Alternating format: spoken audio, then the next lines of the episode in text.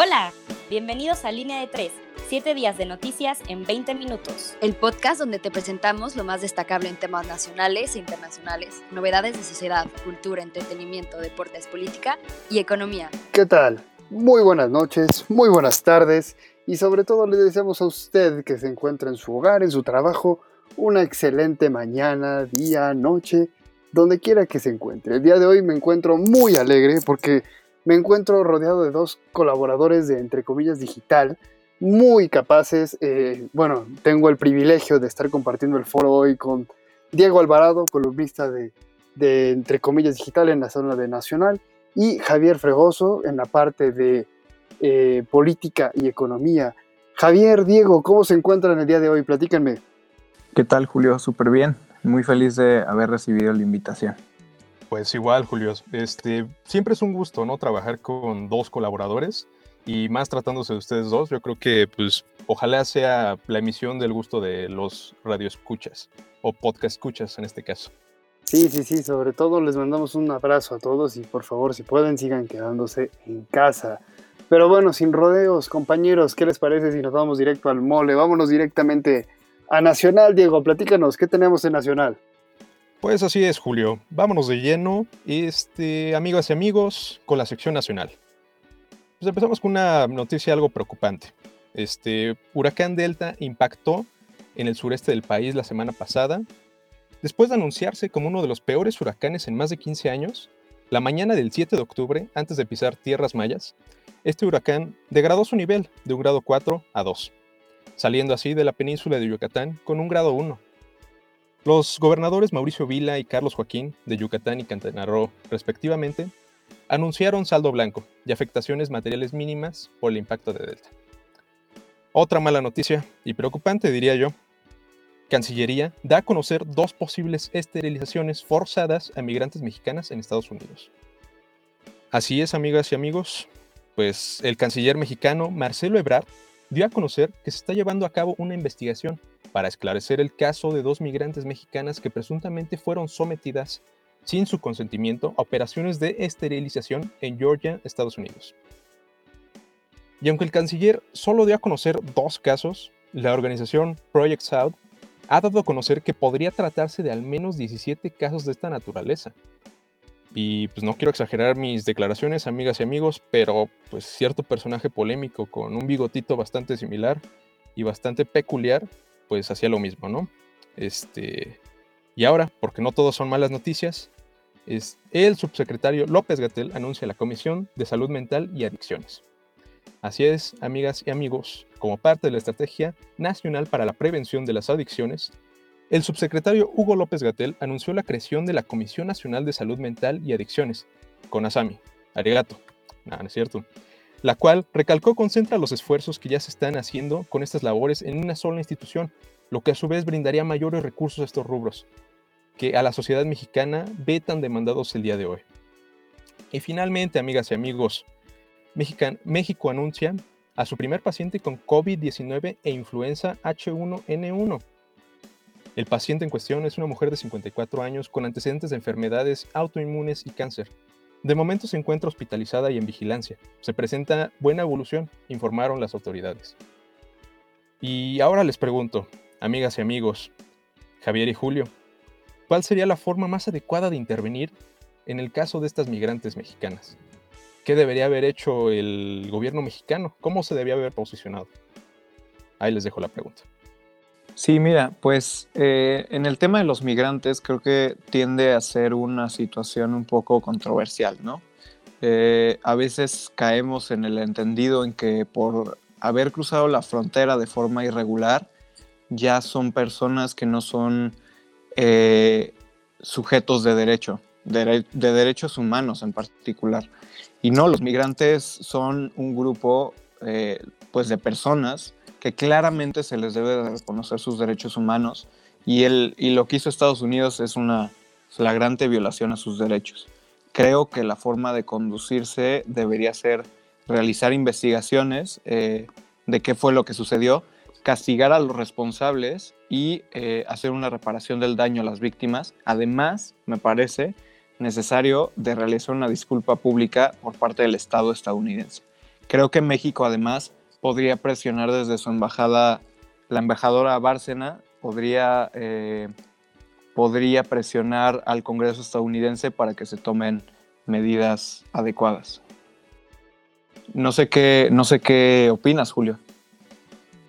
Pues yo franca y honestamente sí considero que hubo ahí una fragancia completa y absoluta, ¿no? Eh, sobre todo yo lo que veo es que no me gustaría aventurarme realmente a decir si, si, si, lo hicieron o no lo hicieron, porque al final de cuentas también cuántas historias de terror no conocemos de migrantes que, que pues buscan un sueño, ¿no? Y al final de cuentas inventan historias con tal de, de que les den la ciudadanía y de que se queden por allá. Entonces no sería la primera vez que realmente podrían ser estas acusaciones. Eh, obviamente sin exceptuar el hecho de que si es cierto y si de verdad hicieron esto, uf, estaremos hablando de, de un, una, una, violación a los derechos humanos muy delicada y muy compleja, ¿no? Que sí valdría la pena que, que interviniera de manera más directa, en este caso el embajador de, México en Estados Unidos. Pero bueno, Diego, no sé realmente cómo ves esta, esta parte de los derechos humanos y en este caso en particular. Pues sí, Julio, fíjate que yo lo veo bastante como Javi, me parece totalmente desdenable que de por sí exista esta sospecha, ¿no? O sea, con el hecho de existir esta sospecha, con el hecho de que exista esta acusación y también esta investigación que ya se está llevando a cabo, pues me parece algo profundamente y lo puedo decir con toda certeza, este, horroroso, ¿no? Tanto para los migrantes que radican actualmente en Estados Unidos como para los que tienen como la esperanza, ¿no? De encontrar cierto sueño, como mencionabas Julio, en Estados Unidos. Pero bueno, eh, pasemos ahora a la sección de política y economía con Javi. Javi, ¿qué nos tienes? Vámonos ahora a la sección de política y economía, eh, con cuatro notas. El Banco Mundial prevé la caída del 10% en el PIB para el final del año. El Banco Mundial estimó este viernes que el Producto Interno Bruto de México caerá un 10% para finales del año. El banco subrayó que un factor importante ha sido la pandemia de COVID-19. A su vez, la institución pronosticó un crecimiento del 3.7% para el próximo año. Esta cifra coloca al Estado mexicano por detrás de Argentina, estado al que se le estima un crecimiento del 5.5% para 2021. México endurece restricciones a las importaciones. El gobierno mexicano anuló una norma que permitía a las empresas importar mercancías sin tener que apegarse a las normas oficiales mexicanas. El nuevo cambio obliga a que las empresas obtengan certificados de conformidad para comprobar que los artículos cumplan con las normas oficiales mexicanas. Esta regla afectará a las importaciones que hacían las empresas para uso privado, no para distribución pública. López Gatel comparece ante el Senado. El pasado 12 de octubre, el subsecretario de Prevención y Promoción de la Salud, Hugo López Gatel, rindió una comparecencia ante el Senado de la República en la sede de Paseo de la Reforma. El acto estuvo repleto de críticas, increpaciones y burlas al subsecretario, mismo que respondió defendiendo la estrategia del gobierno federal contra la pandemia. La comparecencia fue suspendida por decisión del presidente de la Comisión de Salud. División en el seno de Morena. Tras presentarse un empate técnico entre Mario Delgado y Porfirio Muñoz Ledo por la dirigencia nacional de Morena, Muñoz Ledo manifestó que había sido el claro ganador y que tomaría protesta el, pasado 12 de octubre. No obstante, una toma en la sede donde iba a tomar lugar la protesta impidió que se ejecutara dicho acto. Diversas facciones de Morena acusan a ambos candidatos de prácticas ilegítimas, utilización ilícita de recursos y prácticas deshonestas. Se espera que se realice un tercer ejercicio para definir al ganador de la contienda. Aquí les pregunto, Julio y Diego, la contienda ha sido interesante. Han habido berrinches de Gibran Ramírez, de Atolini, y Atolini en particular ha apoyado, ha pasado su apoyo a Citlali Hernández. Y ahora este conflicto me parece eh, que, manifiesta una de las pugnas entre las facciones de Morena. Eh, les pregunto, ¿creen que Morena llegue dividido por este conflicto a las elecciones de 2021? Pues mira, este, Javi, este, este tema de Morena me parece muy, muy interesante. A mí realmente, todos sabemos que Morena se, se creó como un partido para ganar, ¿no? Y ese realmente es el ADN, para ganar las elecciones, eh, las elecciones pasadas en México, ¿no? Pero realmente el tema es que no tiene un proyecto, ¿no?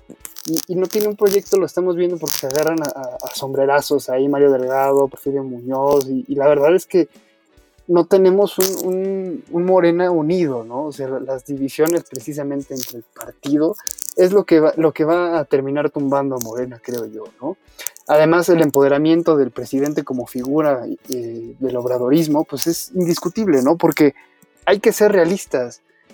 Cuando Andrés Manuel López Obrador acabe su sexenio, si es que lo llegue a acabar, eh, pues realmente vamos a ver ahí si, si de verdad Morena sigue con este ADN ganador, ¿no?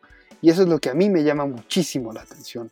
Bueno, digo, ¿realmente tú crees que Morena sí, sí, sí alcance las próximas elecciones? Pues de que las alcanza, las alcanza. Pero pues sí, como dices Julio, me parece muy interesante eh, cómo se está descomponiendo por dentro el partido. Y creo que esto se debe, voy a asumir, no lo voy a... No conozco totalmente los hechos y no conozco el trasfondo que hay ahorita en este momento, pero puedo decir que Morena ha optado por adoptar ciertas características y ciertos comportamientos de otros partidos. Por ejemplo, el, PRD también tuvo este tipo de, conflictos internos y pues ya sabemos lo que le pasó al PRD, ¿no? Eh, y siendo Morena la gran promesa de la izquierda mexicana, pues no sé, me parece pues, hasta curioso, ¿no? Que esté pasando esto dentro del mismo partido. Y Javi, ¿tú qué opinas? Pues mira, Diego, yo creo, yo, yo discrepo mucho contigo. Yo, yo no creo que sea en realidad un partido de, de izquierda, la gestión del presidente López Obrador lo ha, lo ha, lo ha mostrado, parte de causas eh, legítimas, sin embargo creo que la puesta en práctica no ha sido la indicada.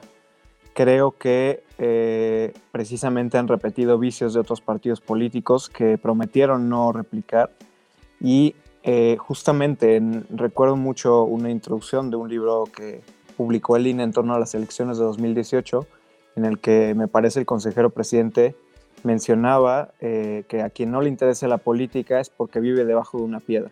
Creo que este circo que han montado eh, los candidatos de Morena a la dirigencia nacional es muestra de ello y habría que estar atentos porque si Morena no logra eh, reagrupar las filas, podría estar perdiendo este lugar que, nos guste o no, es la fuerza política más relevante del país. Entonces, habría que ver qué sucede en las elecciones de 2021. ¿Qué les parece si ahora nos vamos a la sección de, internacional? ¿Qué nos traes, eh, Julio? Por supuesto, vámonos directamente a las noticias de internacional. Esta semana en la sección internacional nos gustaría empezar con una noticia que ha preocupado a bastantes países en el mundo, especialmente a Estados Unidos. Y es nada más y nada menos que Kim Jong-un, el presidente o el, encargado, el líder encargado de la nación de Corea del Norte, es, ha desplegado una fuerza militar impresionante. Durante la madrugada del 10 de octubre, en el 75 aniversario de la creación del Partido de los Trabajadores, eh, Corea del Norte exhibió en la capital un gran despliegue militar, en el que miles de soldados desfilaron por la plaza central de la ciudad. No se ha podido confirmar el equipo militar del que alardeó el dirigente norcoreano, pero según Lee In-jun, el ministro de Unificación surcoreano, este desfile eh, supone una demostración de fuerza para llamar la atención en un momento en el que sus logros económicos han dejado de ser tan buenos. Y bueno, la tensión ahí crece y crece. Y bueno, en otras noticias, se prevé una crisis política en Kirguistán. El pasado 4 de octubre se realizaron las elecciones parlamentarias en el país centroasiático pero los resultados fueron anulados por las autoridades después de que los dos partidos principales fuesen acusados de comprar votos. Ay Dios, ¿dónde he visto esto? Y bueno, por otro lado, en América Latina, Nicolás Maduro aprueba la ley antibloqueo. Esto obviamente en Venezuela. Esta ley redacta, redactada por él mismo y aprobada por la Asamblea Nacional Constituyente de Venezuela, la ANC, el pasado jueves 7 de octubre, anula ciertas normas legales y le da, un poder, le da al Poder Ejecutivo más margen de maniobra legal. Así que, como menos, la obligación de rendir cuentas ante los poderes legislativos y judiciales. Y bajo la excusa de mejorar el equilibrio económico del país, esta normativa permite al jefe de gobierno actuar sin tener en cuenta las leyes existentes, cuando se trate obviamente de medidas de índole económica. Ay, pero bueno, esperemos que este no sea el caso de nuestro país, ya que parece que vamos en el mismo camino autoritario. Pero bueno, Hablando un poquito del tema de Norcorea, me gustaría tocar el tema de las armas nucleares. ¿Qué piensan ustedes de estos tratados, como es el caso del Tratado de la No Proliferación, del cual Corea del Norte no forma parte desde el 2003? ¿Creen que estos tratados tengan sentido si los estados del P5, los cinco miembros permanentes del Consejo de Seguridad, siguen aumentando su arsenal nuclear? Les pregunto, por favor, me gustaría escuchar su punto de vista, Diego, Javier. Y pues sí, el tema de las armas nucleares es bastante sensible. Pero recordemos que México tiene pues, gran impacto aquí ya que fue pues, México precisamente quien propuso este tratado hace algunos años, en el 69 más o menos, 68 me parece. Eh, por esos años, el Tratado de Tlatelolco, claro que sí. Y pues no sé, este, este tratado, eh, pues sabemos ¿no? que, que, ha sido tomado de manera simbólica por ciertos países. Es como una carta de, respeto que existe entre ellos, pero realmente no se lleva a cabo como debería y pues que a todos nos gustaría, ¿no? Que estas armas no proliferaran, pero pues es la manera en la que, en la que los países más poderosos del mundo se hacen escuchar. Eh, yo creo que esto explica bastante bien la política eh, tan agresiva que ha estado teniendo Corea del Norte, porque se siente amenazada ciertamente por las grandes potencias de las que está rodeada, ¿no? Estados Unidos, este, China, Rusia, pero no sé, ¿qué opinan ustedes? Pues mira, Diego, en el caso de Corea del Norte creo que es una situación bastante delicada para la región y para el mundo entero. Em, a final de cuentas, eh, Corea del Norte ha demostrado que tiene poderío eh, nuclear para volar al menos sobre la isla de, Guam, lo que una mañana de hace unos años alarmó mucho a la población de la isla. Eh, creo que es un tema muy importante de analizar Creo que si los estados quieren contener esta fuerza de Corea del Norte, deberán empezar a utilizar la fuerza, no refiriéndome a la fuerza militar, sino empezar a imponer sanciones, aunque eso también representa un reto debido al aislamiento que presenta Corea del Norte. Creo que, que justamente deberán orillarlo a someterse al régimen internacional de justicia, bajo la Corte Internacional de Justicia o la Corte Penal Internacional. Eh, sin embargo, pues como lo fue el caso de Estados Unidos en los 80 con Nicaragua, bien podría no aceptar la sentencia de la Corte y retirarse eh, pues, eh, de esta, de, del acatamiento de estas sentencias.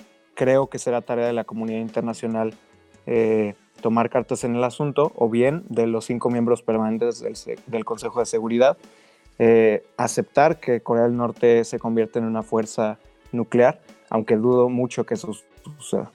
Em, ahora vamos, si les parece, a la sección de eh, sociedad y cultura. Em, ¿Qué nos traes? Híjole, no, pues este, esta semana nos tocaron noticias bastante fuertes, amigas y amigos. Pero ahora, después de tanto ajetreo, vámonos con algo más relax en sociedad y cultura.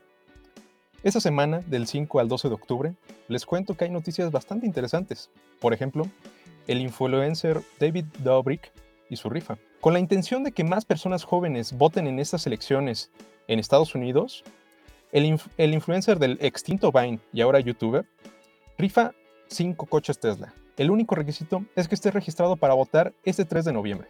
Así se publicó esta campaña que hizo a 120 mil jóvenes entre, entre 18 y 26 años que se registrarán a votar. Ojalá no se necesitaran estas iniciativas para incitar a los jóvenes a votar, pero pues ahí está, el chance de ganar no se los quita nadie. Por otro lado, del 13 al 15 de octubre de este año se llevará a cabo el 17 Congreso Internacional de Diseño, Diseñar para la Humanidad. Este encuentro tendrá como eje temático la conectividad. Con ello, se buscará llevar a cabo un análisis sobre el rol de los diseñadores en la nueva normalidad, así como la vida de modalidad en línea y la responsabilidad que tiene el diseño multidisciplinario en el medio ambiente. Y les pregunto a ustedes, público, Javier, Julio, ¿qué piensan ustedes de la participación política de los jóvenes en México y en el mundo? ¿Qué medidas se deberían tomar para que haya más incentivos al voto? ¿Qué creen ustedes? Coméntenlo.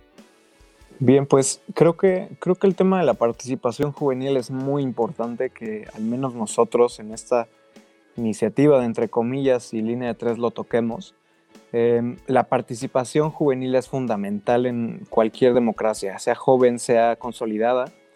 Creo que en este país hace mucha falta de la voz joven em, para involucrarse en procesos de, tomas, eh, de toma de decisiones. ¿no? Creo que es un buen ejercicio este que hizo el, youtuber. Sin embargo, creo que pues eh, faltaría acción eh, del gobierno estadounidense fomentar precisamente esta participación. Creo que en el caso mexicano, va más allá de, incentivar, sino eh, más bien de otorgar acceso al voto. Habría que voltear a ver a las comunidades del sur, de Chiapas, de Guerrero, que no tienen acceso a educación de calidad y que se ven alejadas o excluidas bien de este proceso, de estos procesos electorales. Hay sin duda que tomar en cuenta a las minorías. Eh, no sé qué opines, eh, Diego.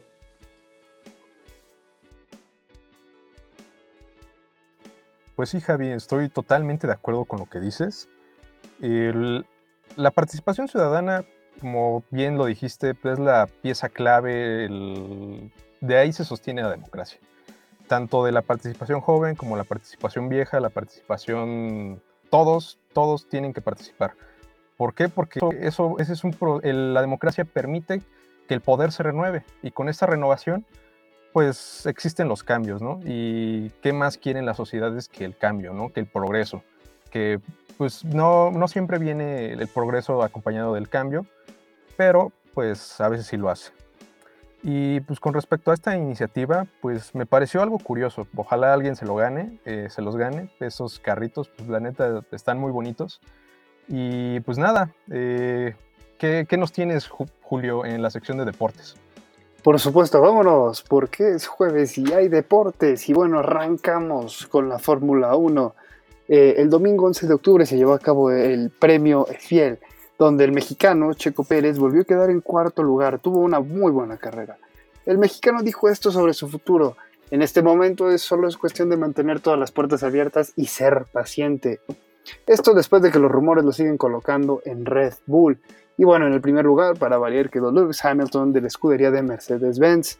Además, hubo fechas FIFA, hubo partidos internacionales, por lo tanto no hubo jornadas de ninguna liga europea. El martes 6 de octubre se enfrentó ante Holanda en el estadio Johan Cruyff, la selección mexicana, donde Raúl Jiménez le dio el gane al Tri con un penal y el partido quedó 1 a 0. Y bueno, México cerró su gira europea ante Argelia el martes 13 de octubre en empate. Además, en la Liga de las Naciones, España se enfrentó ante Suiza y le ganó 1 a 0.